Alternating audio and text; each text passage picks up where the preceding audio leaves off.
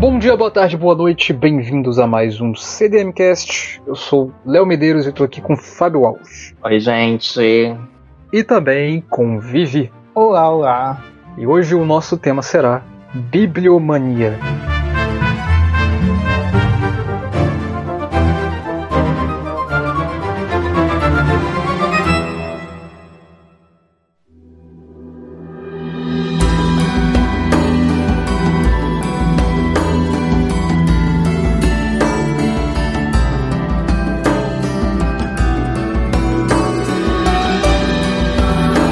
Em Bibliomania, a gente acompanha a história pela Alice, uma menina que acorda no quarto 471 de uma mansão misteriosa, acompanhada de uma estranha e maliciosa serpente que diz que ela não deve sair dali e ficar no quarto onde ela pode realizar todos os seus desejos. Mas Alice não quer isso, ela quer chegar no 000, que é o índice, e sair desse lugar. Nós vamos então acompanhar a jornada dela passando pelos quartos e conhecendo diferentes pessoas que estão nesses quartos realizando os seus desejos. A gente está em outubro, que é um mês de terror, porque tem Halloween os caralho. E eu acho que a primeira coisa que me chama atenção no Bibliomania é como ele consegue ser meio sinistro e divertido ao mesmo tempo. Não sei se vocês sentem isso, mas acho que até pela protagonista se chamar Alice, eu acho que tem uma vibe meio Alice no País das Maravilhas, meio Tim Burton, sei lá, uma coisa meio sinistra, mágica. Não é meio uma vibe, é completamente inspirado em Alice no País das Maravilhas, isso daqui. Pelo menos esse início do mangá, a gente sente a mesma curiosidade nessa Alice que a gente tem na Alice do País das Maravilhas. Então elas basicamente elas compartilham desse sentimento de curiosidade, de querer entender melhor aquele mundo de ver o que as ações delas refletem naquele mundo que tá ali. Ao mesmo tempo que a Alice não é muito sobre a personalidade dela, o que também acontece um pouco ali dentro de Bibliomania, e é muito mais sobre o que os outros personagens oferecem a ela e que levantam esses questionamentos para ela, entende? Então, quando a gente está lendo Alice ou assistindo os filmes da Alice no País das Maravilhas, a gente está se questionando sobre a lagarta, a gente está se questionando sobre a rainha vermelha, a gente está se questionando sobre a rainha branca. Então a gente tem essas outras questões que reverberam dentro da nossa Alice, da mesma maneira que dentro de Bibliomania a gente vai ter esses hóspedes dentro dos quartos que vão trazer questões para Alice pensar e deixar ela decidir o que ela acha sobre. Uhum. Então, a congruência esses dois, essas duas Alices é que a gente sempre espera a opinião dela. Os personagens sempre procuram saber o que ela acha sobre aquele hóspede daquele quarto, da mesma maneira da outra, entende? Então, é essa congruência que eu sinto bastante entre as duas Alices e, a, e o uso das duas, principalmente. A gente sempre espera esse retorno da, da Alice sobre o hóspede e o quarto em si. O que, que ela acha sobre aquele mundo criado. Que interessante, cara. Porque, tipo, eu. Bom, 22 anos na cara, mas eu ainda não vi Alice no País das Maravilhas, né? Então, é legal que você trouxe essa, essa vibe aí, essa comparação.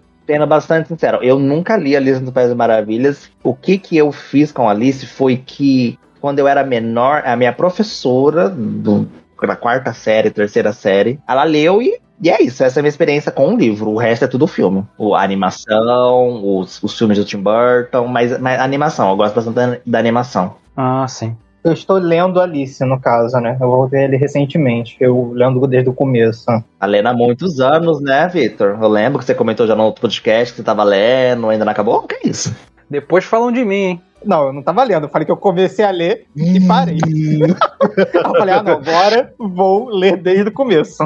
Eu ia falar que a personalidade dela. Gente, é igualzinha. A Alice do livro. A personalidade dela é igualzinha dessa personagem no sentido de ser muito aleatória. A Alice do livro, ela basicamente. Ela tá caindo de um precipício infinito e ela tá fazendo cálculo matemático ela tá, tipo, pensando se ela atravessar o centro da Terra, ela vai parar em que país, sabe? Tipo, ela é muito foda-se. É igualzinho a personalidade dessa protagonista da Alice do, do mangá. É exatamente. E tem isso que o Fábio falou, né, dos personagens. Alice no livro, né, pelo menos até a parte que eu li, ela se relaciona dessa maneira mesmo. Chega um personagem, fala dos problemas dela ou dele, alguma coisa do tipo, né? Geralmente num, uma, com todo um surrealismo por trás. E ela, tipo, é desse livro, a do mangá, ela não dá tanta opinião, né? A do Alice do livro ela dá bastante, ela fala. A desse ela fica quietinha e só vê o, o circo pegando fogo. Ela dá algumas opiniões, né? Até. Aqui ela fala menos, mas ela usa bastante a cara dela. As expressões faciais dela dizem muito em algumas situações. E além disso, o mangaka ele consegue fazer esse enquadramento de algumas das falas dela e, e dar poder às falas dela e uma um entendimento melhor do que ela tá tentando passar com, com aquilo através do enquadramento, o que é interessante. Ela tem um hóspede lá que é um super-herói, enfim, ela fala uma coisa para ele que acaba atingindo ele, de certa maneira, e o enquadramento dessa cena é incrível. Então, é divertido. Tem o negócio do balão furando ele, né? Exatamente, é, é inteligente.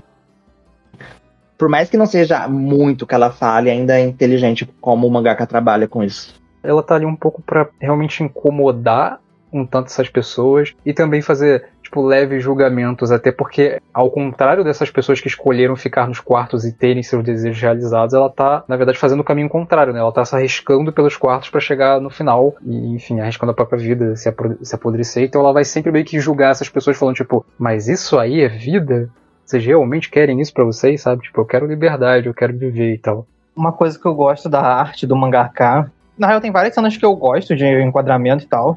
O Fábio mencionou do super-herói. Eu acho que uma das cenas que eu mais gosto é uma cena de ação. São uns robôs aliens, né? Uns bichos meio tecno-orgânicos, que eles soltam uns mísseis. Aqui que o mangaka faz, em vez dele fazer, tipo, o míssel virando para dar sensação de movimento, que nem todo autor faz, ele coloca os mísseis atravessando as páginas, tipo, parado, né? Quer dizer, é um mangá, tá? Obviamente tá parado. Mas, pô, o que ele faz é que, tipo, ele faz o trajeto da fumaça saindo do, de um personagem que tá no fundo da tela, passando ele usa a fumaça para dar sensação de movimento. E eu acho só muito foda, porque a fumaça ela atravessa duas, dois quadrinhos. Cara, é só sensacional. Ou então uma outra cena, que é, é um bombardeio, que normalmente quando você vai desenhar um bombardeio em mangá, o que você faz? Você faz o avião e você faz as bombas caindo, normalmente. No mangá, tá literalmente tá as bombas caindo na cidade no primeiro quadrinho, de cabeça para baixo, inclusive. O avião de cabeça para baixo no segundo quadrinho. E o terceiro tá, tipo, tá a ave que eles estão voando. O mangaka ele gosta bastante, né? Ele gosta bastante de, tipo, fazer imagens que atravessam os quadrinhos. Tipo, ele não faz, tipo, tem quatro quadrinhos na imagem. Vamos usar todos os quatro, tipo, os bonecos não saem. Não, ele usa muito os personagens saindo do molde da tirinha para dar sensação de movimento. Essa em específico, que é o, acho que é do capítulo 3, não me lembro,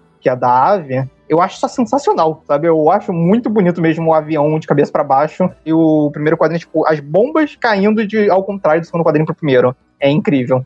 Cara, e, e, esse mangá tem várias dessas decisões muito interessantes, tipo, no próprio início, né, quando tem a cobra conversando com a Alice, como a cobra ela é muito grande, Tipo, ela faz isso, né? A Alice, ela tá ali bem enquadrada, certinha, mas a cobra, ela tá sempre, tipo, meio fora, assim, porque ela é grande. Ela tá passando, sei lá, por três quadros de uma vez. E tem a própria força também da estética, ele é muito único. Inclusive, Bibliomania, curiosamente, você lê ele da esquerda para direita, isso é um fato engraçado e que, e que eu me confundi várias vezes, porque eu tô realmente muito acostumado a ler a ler mangá e tal. Mas eu acho que todas essas coisas artísticas, assim, acho que foram muito possíveis por ser uma obra, assim, talvez curta, né? Mas é porque é, tem um autor ou autora para história e tem outra pessoa que cuida da arte, né? Obaro cuida da história e Matiro cuida da arte. Aí talvez acho que foi possível aí também a pessoa que cuida da arte experimentar bem ali e chegar nesse campo que me passa essa ideia muito também do, do sinistro e do divertido, né? Porque como é uma criança, a Alice,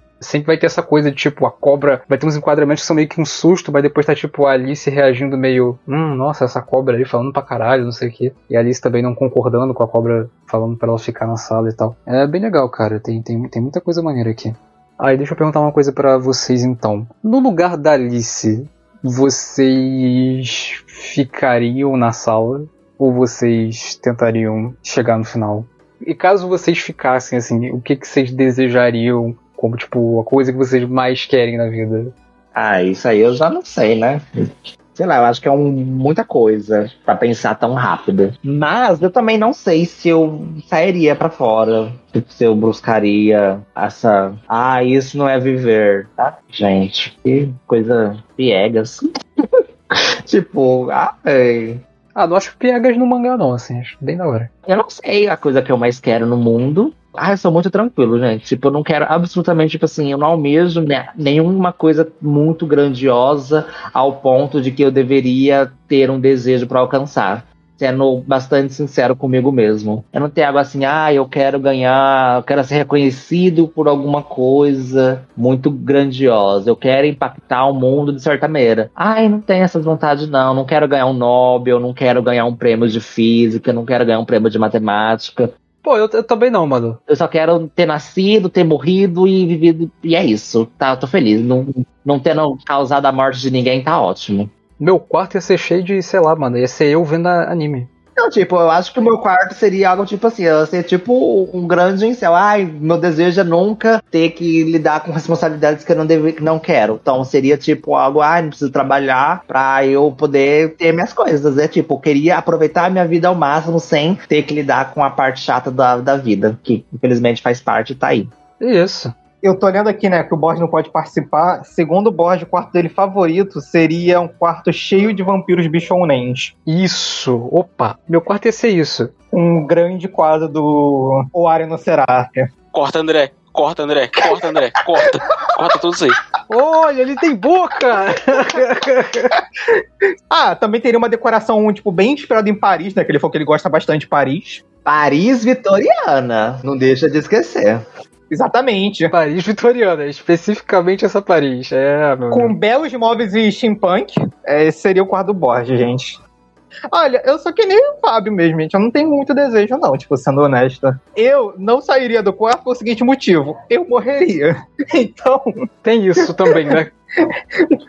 Então é aquilo, né? Um quarto onde eu passaria por toda a eternidade e virar cinza. Acho que eu prefiro um quarto onde eu passaria toda a eternidade, né? Se você acreditar bastante, uma realidade falsa é uma boa realidade. É isso. Sony Boy tava errado.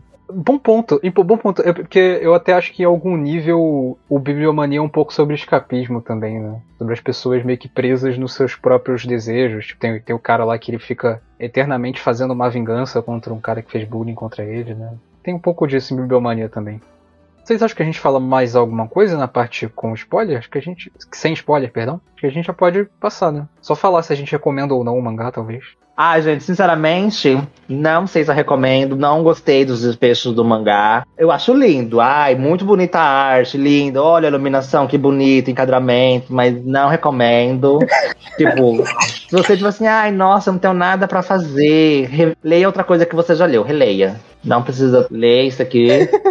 Essa é a minha opinião. Ah, eu recomendo. Eu achei bem gostosinho. O Léo, quando ele recomendou Bibliomania, eu fiquei levemente preocupado, né? Mesmo porque, né? Teve outras recomendações aqui nesse podcast que eu não gostei tantas. Mas eu olhei pra arte, eu falei, nossa, tem um homem-pássaro, ele tá tão bem desenhado, vamos dar uma olhada. Eu gostei, gente. Eu gosto dessas histórias meio Alice, meio surrealistas, meio.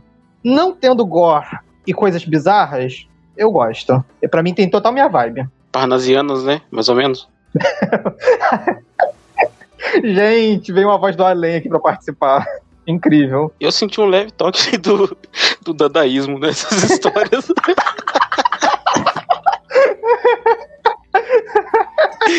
É, eu acho que Bibliomania é parnasianista. Né? Mesmo instante do Miranic. Exatamente. O autor de Miranic caminhou para Bibliomania correr. Borges, você que tá muito falante aí, quer falar se você recomenda ou não? Eu assino embaixo do que o Fábio falou aí. Eu não recomendo, não, cara. Achar uma merda completa. Mentira, não achar uma merda não. Mas eu gostei da arte, mas o resto eu caguei andei. A história foi do 0 ao 100, assim, eu perdi. É isso. Bom, eu recomendo, achei uma leitura gostosa, senão não teria indicado. Por mais que Chainsaw Man e Pum Pum tenham sido motivos de terror, ódio, sofrimento, choro, desespero, renderam boas discussões. Então é isso aí, galera. Pô, confia na minha recomendação, cara. O Bibliomonia é um mistériozinho, 12, 12 capítulos, gente. Não, não faz mal a ninguém. Se for ruim, você perdeu pouco tempo de vida. Então tá tudo certo, viu? Aos fãs de Bibliomania, não me caçem no meu Twitter, que eu não vou dar atenção para vocês. Eu tenho mais coisa para fazer da minha vida. Não gastem seu tempo. Os dois fãs de Bibliomania. Ele vai tomar hate de uma fanbase de uma pessoa. O Léo do fake mais tarde. o Fábio vai receber uma torrente de xingamentos do Carlinhos ou Dick em breve aí. O meu fake otaku.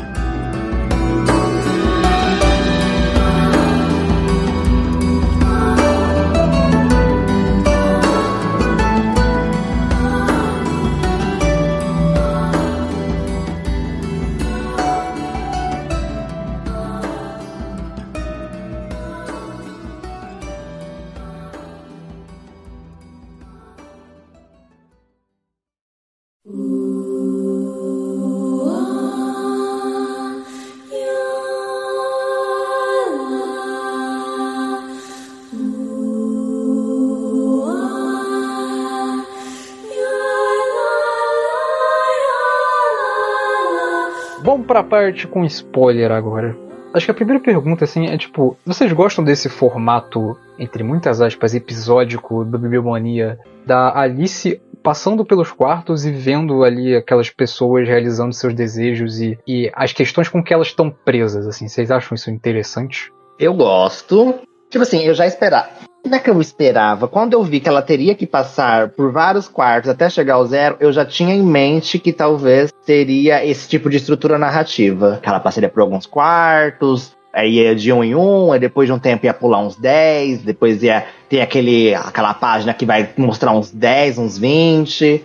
E, tipo, é algo comum nesse tipo de, de escrita quando precisa fazer esse tipo de coisa. Um outro exemplo que eu tenho, assim, que me vem à mente, principalmente quando eu tava lendo Bibliomania, foi a última obra que, do tipo que eu consumi, que eu assisti, no caso, foi o Poço. Então a gente lá no Poço também tinha lá os andares, e aí às vezes a gente parava no andar, a gente falava pouca pessoa, às vezes a gente só passava por dois, três, cinco de uma vez, a gente passava um aglomerado de, de, de pessoas com os mesmos pensamentos e seguia em frente. Enfim, voltando pra Bibliomania. Então. Eu gostei do paralelo que você fez aí de estrutura. Faz sentido, é parecido mesmo. Então eu já esperava, então, esse tipo de, de, de, estrutura, porque. E não me incomoda, sendo bastante sincero, porque é uma maneira de fazer com que a gente tenha contato com aquele mundo e que ele vai sendo trabalhado de maneira vagarosa, que o ator vai ter o seu tempo para lidar com mundos, com os personagens ali do começo, até ele deixar de se importar em explicar sobre eles, entende? E eu acho que dentro de Bibliomania isso funciona porque fala muito sobre a humanidade, né? Porque são humanos que estão dentro desses quartos e fala muito sobre o desejo humano, a ganância do ser humano, ou a, a besteira, a bobagem do ser humano, a, a cafonice dele também. Então eu acho divertido como que ele, ao mesmo tempo que ele fala sobre assuntos muito sérios como bullying, tipo, seríssimo, bullying, assédio, violência. E no outro momento tá só falando de, ai meu Deus, como que ele é um bobão, um nerdzão, que gosta de ficar jogando na frente do PC e não trabalha. Isso é da hora porque também, tipo, Bibliomania é meio que parte da serpente que criou uma tentação para Alice, falando tipo, então, para que que você vai voltar para a realidade? E até por isso eu falo de escapismo, né? Pra que você vai voltar para a realidade tão conflituosa dos seres humanos que fazem guerra, cheia de intriga? Se aqui você pode só ficar no seu mundinho, sabe? E no fim das contas, esse, esses mundinhos são os humanos carregando as intrigas deles da realidade para ali, né? No final, eles não estão felizes assim. Ninguém tá realizado ali. Sim, a gente tem essa deturbação dentro deles. A gente tem a Alice vendo através deles em várias cenas.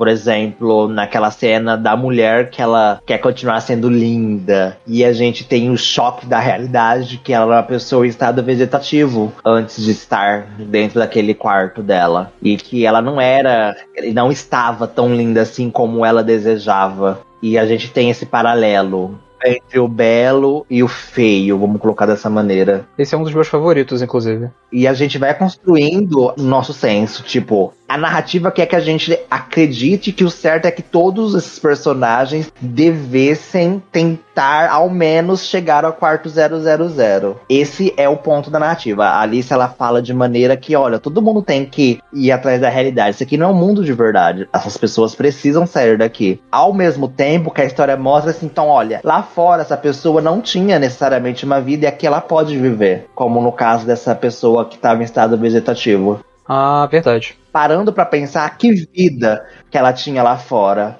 se ela não conseguia falar, se ela não tinha mais beleza, e que para a família dela, segundo o que ela preservou disso dentro de si, ela não passava de uma conta a mais para ser paga, uma conta do hospital que eles tinham que pagar e lidar. Então ela falou assim: "Olha, eu preferia então talvez morrer a precisar voltar para aquele mundo", entende? E aí a gente tem esse paralelo, a gente vai negligenciar essa vontade humana de ser bela e viver essa vida de futilidades e, e de beleza e essa esse mundo mundo criado por ela, sem levar em consideração a vida miserável que ela tinha no mundo aqui fora, é interessante essa maneira com que a história lida com esses pequenos dilemas. Eu acho que a história para muito pra gente, tipo, repensar se quem tá ali tá certo ou não, né? Quem tá escolhendo viver o desejo ao invés de seguir em frente tá certo ou não. Mas acho que, de fato, esse tipo de premissa sempre faz a gente pensar isso, né? Tem a história dessa pessoa que tava em estado vegetativa e tal. E eu acho interessante. Mas no fim das contas, acho que a história que é mais que a gente compre é a Alice mesmo, que, que quer liberdade, que não quer uma vida de mentiras. Eu, eu gosto muito, eu acho que esse é o caso que eu mais gosto, assim, porque tem essa coisa da mulher com flores, e aí ele traz a coisa da rosa, né? Que a rosa ela é muito bonita, mas ela também tem espinhos. Aí quando ela, a mulher aparece velha, né? Ela tá com uns espinhos assim, tem o negócio do sangue. É bem interessante esse como, como linguagem, assim.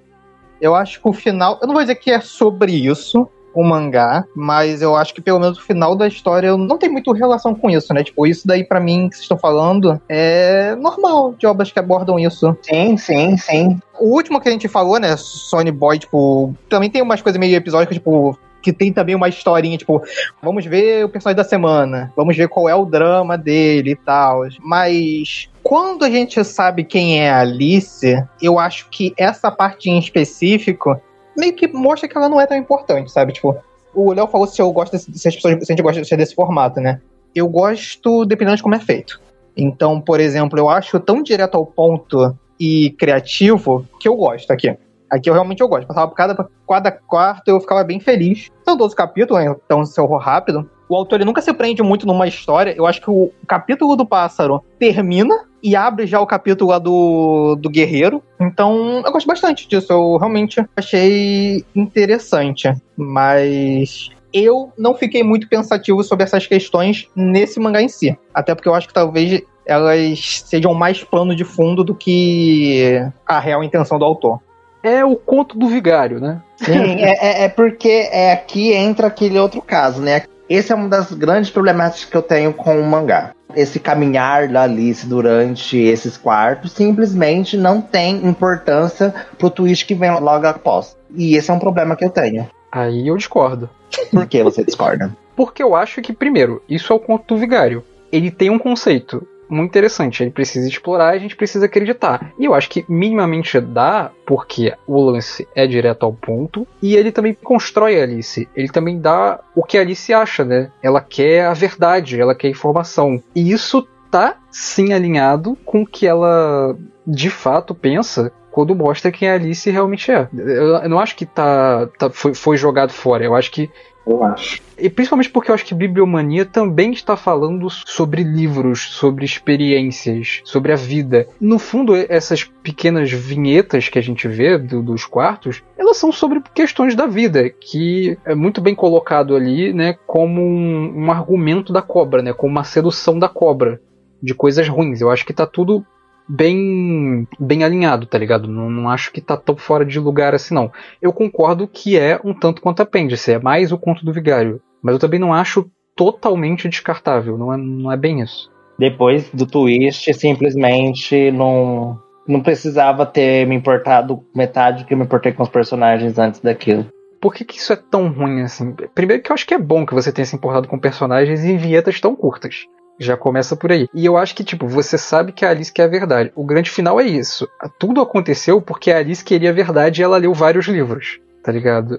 Eu realmente não entendo o que que não tem a ver. E você precisava minimamente ser enganado pela cobra também. Eu acho que tá tudo se comunicando. Não, não gosto. Eu não gosto desse essa construção da personagem no, do, do, no final. Ela ser a grande a grande causadora do mal, de certa maneira, por ela buscar o conhecimento. Eu acho que Tá, vamos partir desse pressuposto, tá. Então buscar conhecimento é algo ruim, porque ali se tornou uma pessoa ruim, certo? Não, então, buscar conhecimento em si não é algo ruim, mas é, você concorda que, por exemplo, ciência, desenvolvimento científico também é sobre buscar conhecimento. E isso pode ter uma faceta ruim. Eu acho que é um pouco sobre ganância humana também. Aí ó, entra num campo extremamente conservador, onde a gente coloca a pesquisa abaixo da, da verdade e da. Não, não, não exagera. Não, só tô falando. Se a gente coloca parte do pressuposto, ah, então se a gente pesquisar e tentar buscar as coisas, a gente vai ser ganancioso. A gente tem que pensar na pesquisa, mas sem ganância. Claro, é por isso que você tem ética em ciência, por exemplo. Não, sim, não. Tudo bem, a gente tá falando disso, mas então a gente tá falando então que, as, que essa busca do conhecimento da Alice é uma busca de conhecimento onde a ética não é aplicada, certo? Claro, porra, ela, tipo, suga pessoas, tá ligado? Ela tortura gente. Os métodos dela são horrorosos. Isso aí é depois. Isso daí é depois, já que ela tinha buscado todo o conhecimento. Isso aí ela transmitindo o conhecimento dela pro mundo. A sugar a pessoa não faz parte da jornada de conhecimento dela. Isso aí é o pós, Tá, a jornada de conhecimento dela é ler livro, mas depois que ela lê os livros, ela vira algo ruim. certo? Tá vendo como isso é ruim? Só, só de você falar isso eu já achei ruim. Imagina, a pessoa leu muito livro e ficou ruim. Eu simplesmente não consigo comprar. Acho que você tá levando as coisas muito literalmente, Fábio. Eu realmente acho. Mas é exatamente isso que acontece com ela. Ela lê muito livro e fica ruim. Você quer que eu finja que não foi isso que aconteceu? é exatamente isso. Então, foi isso que aconteceu, mas eu, eu- eu não consigo fazer esse, traçar essa coisa de uma maneira tão literal assim. Isso que é o ponto que eu tô tentando levantar. Tipo, é exatamente isso que aconteceu. Ela era uma pessoa que tava numa situação ruim. A única solução que ela tinha era ler, porque ela buscava muito conhecimento. E no final dessa jornada de conhecimento, ela virou uma pessoa ruim, de tanto ler. Tudo bem que você pode tentar trazer pra outra questão do tipo, ah, mas ela tava tentando livrar os humanos do sofrimento, porque, não sei, não- sei, lá, eu, eu, eu não compro. Sei lá, pra mim eu não compro. Então, é que a minha visão não foi muito por esse lado, na real, não foi por esse caminho. Mas eu queria, eu tava interessado em ver a discussão de vocês dois, então eu fiquei quietinho. Não, mas pode falar aí. O que, que eu entendi sobre a Alice é que, primeiro, eu não acho que a Alice tenha um desenvolvimento. Sendo bem honesta. Eu acho que a Alice, ela é. Como é que eu posso falar? O final desse mangá, pra mim, ele foi parecido com um pouco com o final do Devilman Crybaby, porém com uma outra temática. O que acontece é o seguinte, e por isso que eu falo do final. Eu não sei se vocês viram. Vocês viram o nome da arma que a humanidade usou contra a Alice? Armas biblioclásticas, não é isso? Exatamente, que é um termo usado para destruição de livros, queima de livros e tal. Eu não achei um grande termo, tipo assim, definindo isso, mas quando fui pesquisar derivados da palavra, principalmente em português, veio como queima de livros. Queima de livro como forma de censura. Essas coisas, tipo, você botar numa praça e tacar fogo. O que, que eu entendi de Alicia? De Alice não, dessa história. Tirando, ok, ela fez coisas ruins, virou um monstro, enfim. O que, que eu entendi foi o seguinte: a grande questão desse mangá, pelo menos pra mim, não foi bem sobre quem era a Alicia, mas sim como a humanidade lidou.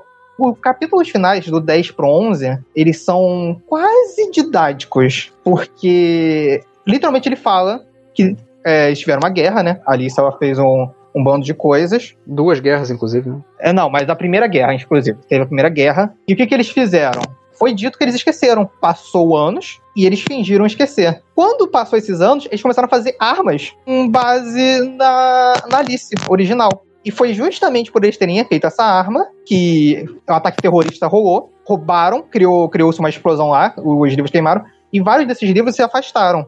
Então, o que, que eu achei que é, isso queria dizer? O que queria dizer sobre esse mangá no geral? É sobre apagamento de cultura, no geral, apagamento de história. Porque o grande lance é que eles esqueceram sobre a Alicia. Ela teve aquela guerra, rolou aquelas coisas, as pessoas, tipo, batalharam. E elas esqueceram. Esqueceram tanto a ponto deles fazerem o mesmo erro de ir atrás das notações dela, criarem mais Alices, o que ocasionou a Segunda Guerra. Por isso que eu acho que as bombas se chamam biblioclastes, tá? Biblioclasme.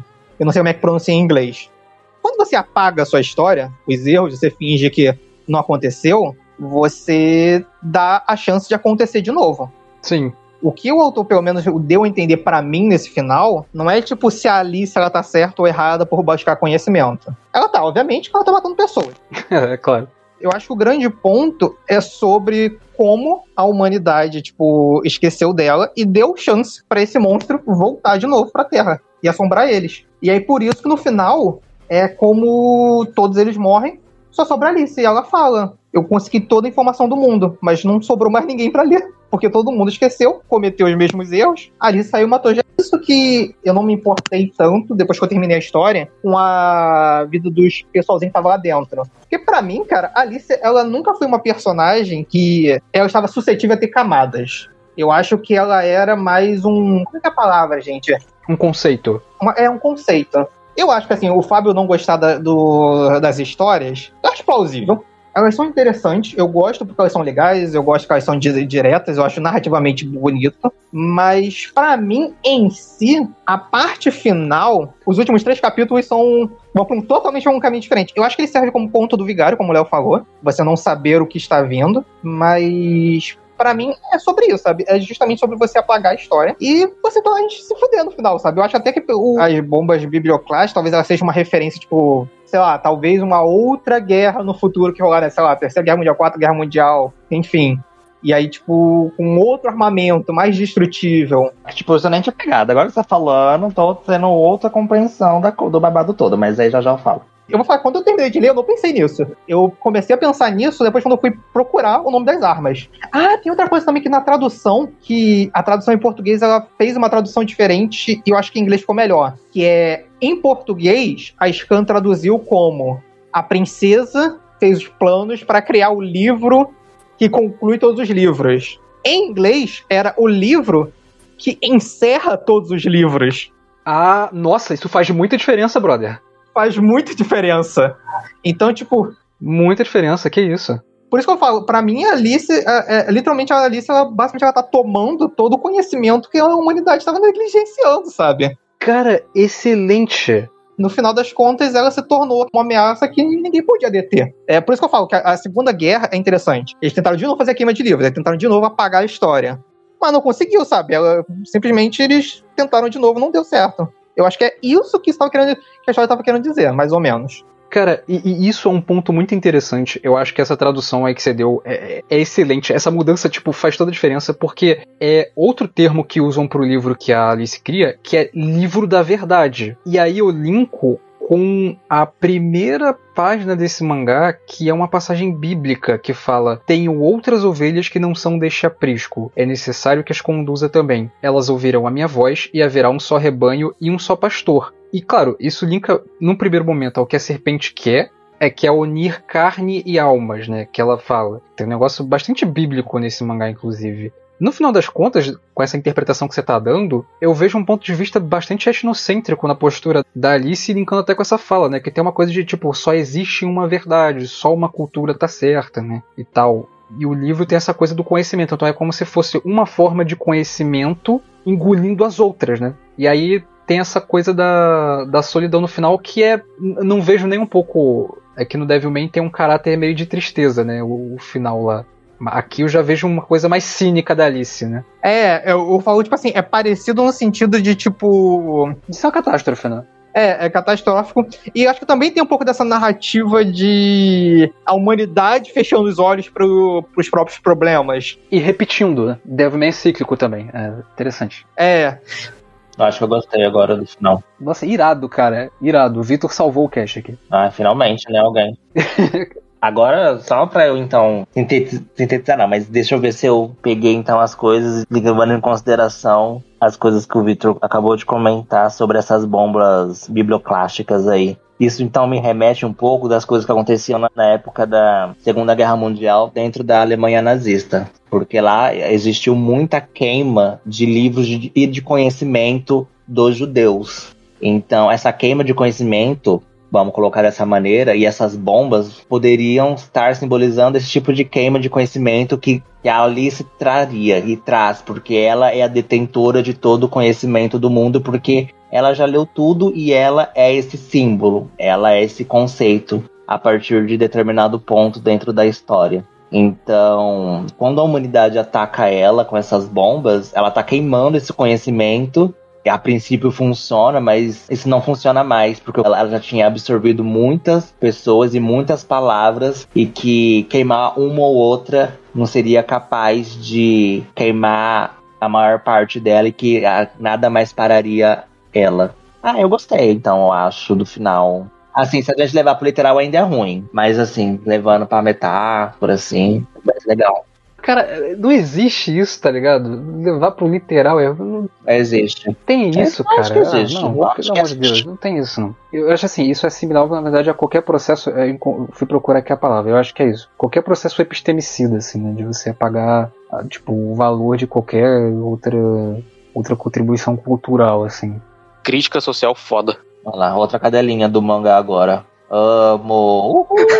Não, não é com essa não. Minha interpretação foi outra, mas tudo bem. Mas eu vou discordar do lance literal, porque se você pega o negócio literal, o problema não é adquirir conhecimento. O problema é o que a Alice fez com conhecimento. Você querer escrever um livro da verdade que encerra os livros, isso é escroto. Não lê os livros, porra. A gente pode dizer que, sei lá, que os europeus, porra, adquiriram conhecimento, ter conhecimento bom. Mas isso não justifica, sei lá, Portugal chegar aqui e, e cometer epistemicídio com, com conhecimento indígena. Entendeu? São coisas diferentes.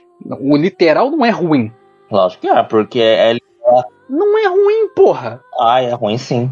As justificativas da Alice é muito ruim pra ela ter feito as coisas que fez, então é ruim. Não, aí é outra coisa. Aí não é a mensagem da história. Não é a mensagem da história. Tem nada a ver com a mensagem da história. Eu tô acabando de falar literalmente, eu estou falando de mensagem, de entendimento, de interpretação. Então, mas tá, foi pouco específico o seu literalmente, porque a gente tava discutindo isso antes. Aí você tá mais julgando a personagem. Aí tudo bem, aí é outra coisa. Aí foda-se. Aí cada um tem seu julgamento.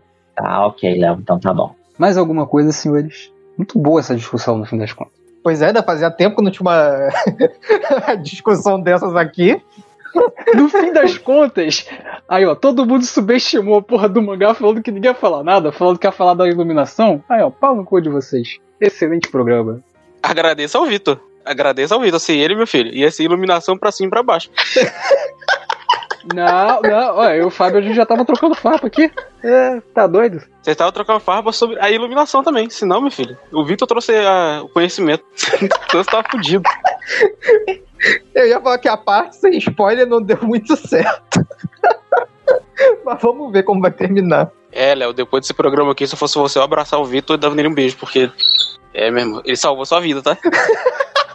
Não salvou minha vida, eu não faço isso aqui sozinho. Salvou, salvou. Mas muito, muito bom mesmo, a visão dele foi legal, cara. Notas para Bibliomania, então? Ou alguém tem mais alguma coisa pra falar? Literalmente zero, metaforicamente 10.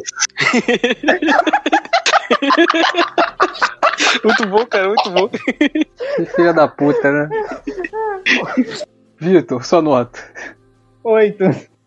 Borges. Ó, vou falar que esse mangá ele é o exemplo perfeito do Kishon Teketsu lá, a estrutura narrativa japonesa. Começo, meio, twist e fim. E eu até que gostei, cara. Então eu vou dar um 3. Foi, foi legalzinho. Mano, qual o problema dessas pessoas? Ai, caralho. Eu dei 8,5 pra Bibliomania porque achei uma excelente arte, uma boa narrativa. Achei meio WTF a galera virar monstros livros. Achei meio estranho com world building, mas como conceito eu gostei muito. E gostei ainda mais com o que o Victor trouxe aqui.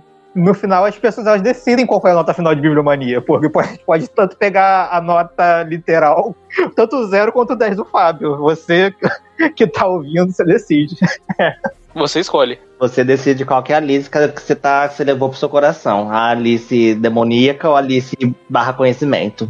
Aí você leva pro seu coração. A pergunta que fica é: a Alice é o capeta? Ela é o capeta. Você vai dar um 10 pro capeta ou você vai dar um 0? Você louva Satanás? É isso que você faz? Você louva Satanás. Eu só, eu só queria falar uma coisa que eu achei interessante, que é essa serpente aí do Bibliomania, é porque eu fiquei lembrando tem, de uns lances da Bíblia, né? Mas eu achei essa serpente meio, tipo, eu vejo a serpente como uma figura que dá liberdade, né? Aqui ela foi mais de tentação. Ela queria meio que o contrário de liberdade. Mas é que nem a serpente da Bíblia mesmo. Por isso que começou até com aquele trechinho bíblico lá. É, né? Que aí meio que ela trairia a serpente, enfim. Ela faria as coisas que ela. Enfim, ai, não é tão assim. Como ela já falou, isso não importa. O que importa é o twist depois dele. Não vou ficar também mais passando pano pra essa bomba. Discordo! Ah. Pra finalizar de verdade, sendo honesto, depois da explicação do Vitor, 3 é sacanagem. É, eu sabia que tinha virado cadelinha também. Sentia o gostinho do Borges, que também não tinha, ele não teve a vontade de ter e entender. Ele não tinha esse interesse. Vai dar 3,5, quer ver? O cara não me deixa falar, tá vendo como é que ele é? Olha como é que ele, ele fica me atropelando. E Eu não vou deixar, eu não vou deixar. É que ele viu a Alice ele falou: Isso deve ser shoujo esse mangá. Aí tá dando 3. O Borges, ele não consegue ver uma mulher protagonista em mangá nenhum. Fábio é insuportável. Olha como ele fica me atropelando. Quer saber? Agora é um e-mail também, foda-se. Um e-mail. É isso que essa, essa merda merece. É de propósito, agora vai se fuder também. Um e-mail, foda-se. E falando em e-mail, se você gostou desse programa e se você não gostou, Nossa senhora. Caraca, nossa, ô, Léo, para, por favor. O que que foi? Aproveitei, fiz a deixa aqui, cara. Ah, obrigado. Falando em e-mail, um e-mail, tá falando que eu não sei falar? É isso? Que eu, em vez de um e-mail, eu falei um e-mail? Não, não, nunca disse isso. Ficou subentendido. Não, nada contra. Metaforicamente foi o que eu entendi. É, vai se fuder também. Borges, poxa, metaforicamente, literalmente, quais notas você deu, deu pro troço? Pô, Sem sacanagem agora. É, fala aí logo. Tá. Literalmente 3. Metaforicamente, 3,5. Eu acho que tá justo. Ah, ok. Ok. Então, se você gostou desse programa, se você não gostou, podcast.cdm.gmail.com Twitter, nossa principal rede social, arroba CDMcast, Instagram, arroba CDM.cast, tem Facebook Conversa de Mangá. Outra coisa muito importante é que agora o Spotify tem umas coisinhas interativas, então todo nosso episódio lá vai ter uma pergunta. Acho que a nossa pergunta fixa vai ser o que você achou do episódio. Aí você pode dar o seu feedback lá, pode falar do mangá também. Tem essa outra forma interativa agora, interessante aí, que o Spotify lançou. Então é isso e até a próxima. Eu acho que semana que vem vai ser Maioiga, se tudo der certo. Que na verdade é dar errado, porque é Maioiga. Mas até semana que vem. Só eu dou tchau nessa merda, seus mal educados. Não! E tchau. Thank you.